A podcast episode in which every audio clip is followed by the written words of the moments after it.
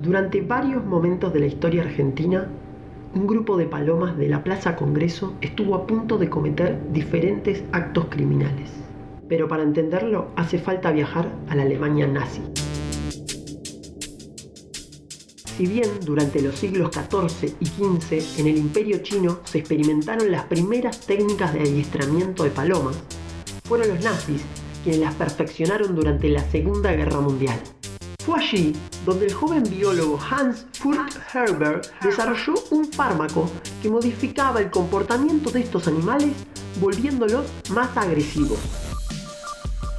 En los años del exilio nazi, el viejo Hans se recluyó en Buenos Aires, en una pequeña casa sobre Diagonal Norte, y se cambió el nombre a Darío Pizzarello. Las palomas buscan su alimento con tranquilidad y audacia, por inusitado que sea el modo de ofrecerlo. Uno de sus preferidos es un señor jubilado, Darío Pizzarello, que hace con ellas verdaderas maravillas. Las palomas acuden perfectamente individualizadas a su llamado y cumplen, sin hacerse rogar, verdaderas pruebas circenses. Poco después, una célula de la recientemente creada Secretaría de Inteligencia del Estado, la famosa CIDE, lo contactó para recolectar información sobre sus técnicas. Los servicios de inteligencia son una realidad dentro de las estructuras estatales en todos los países, en todos los países del mundo. Son muchos los comentarios de los vecinos de la zona de Congreso, que empezaron a notar por esos años que las palomas tenían comportamientos violentos. Algunos mozos de la confitería El Molino de Callao y Rivadavia empezaron a sospechar que la CIDE estaba operando desde la azotea del bar con el denominado Proyecto Gris. La operación funcionaba como una prueba piloto de control mental sobre la población plumífera de la Plaza del Congreso. Había un tipo que todas las mañanas andaba por la plaza, miraba a las palomas, les hablaba en alemán.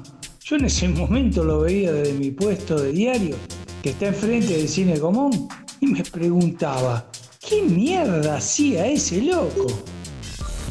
En el 2001, el proyecto ya había alcanzado Andes y estaba casi listo para ser probado con un objetivo público. Sí, el entonces presidente de la nación, Fernando de la Rúa. Sin embargo, esa recordada huida en helicóptero lo salvó de un desenlace fatal.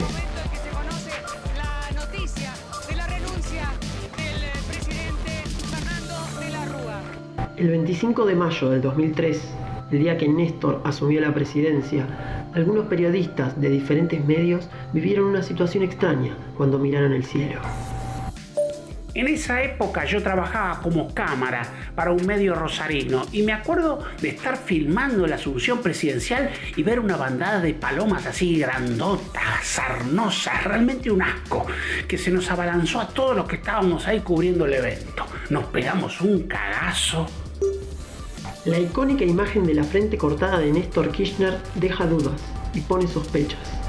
¿No habrá sido el picotazo de una paloma asesina que estaba dejando algún mensaje mafioso? ¿O solo es otro puro mito porteño? Palo, palo, palo, palomita, palomita, palomita.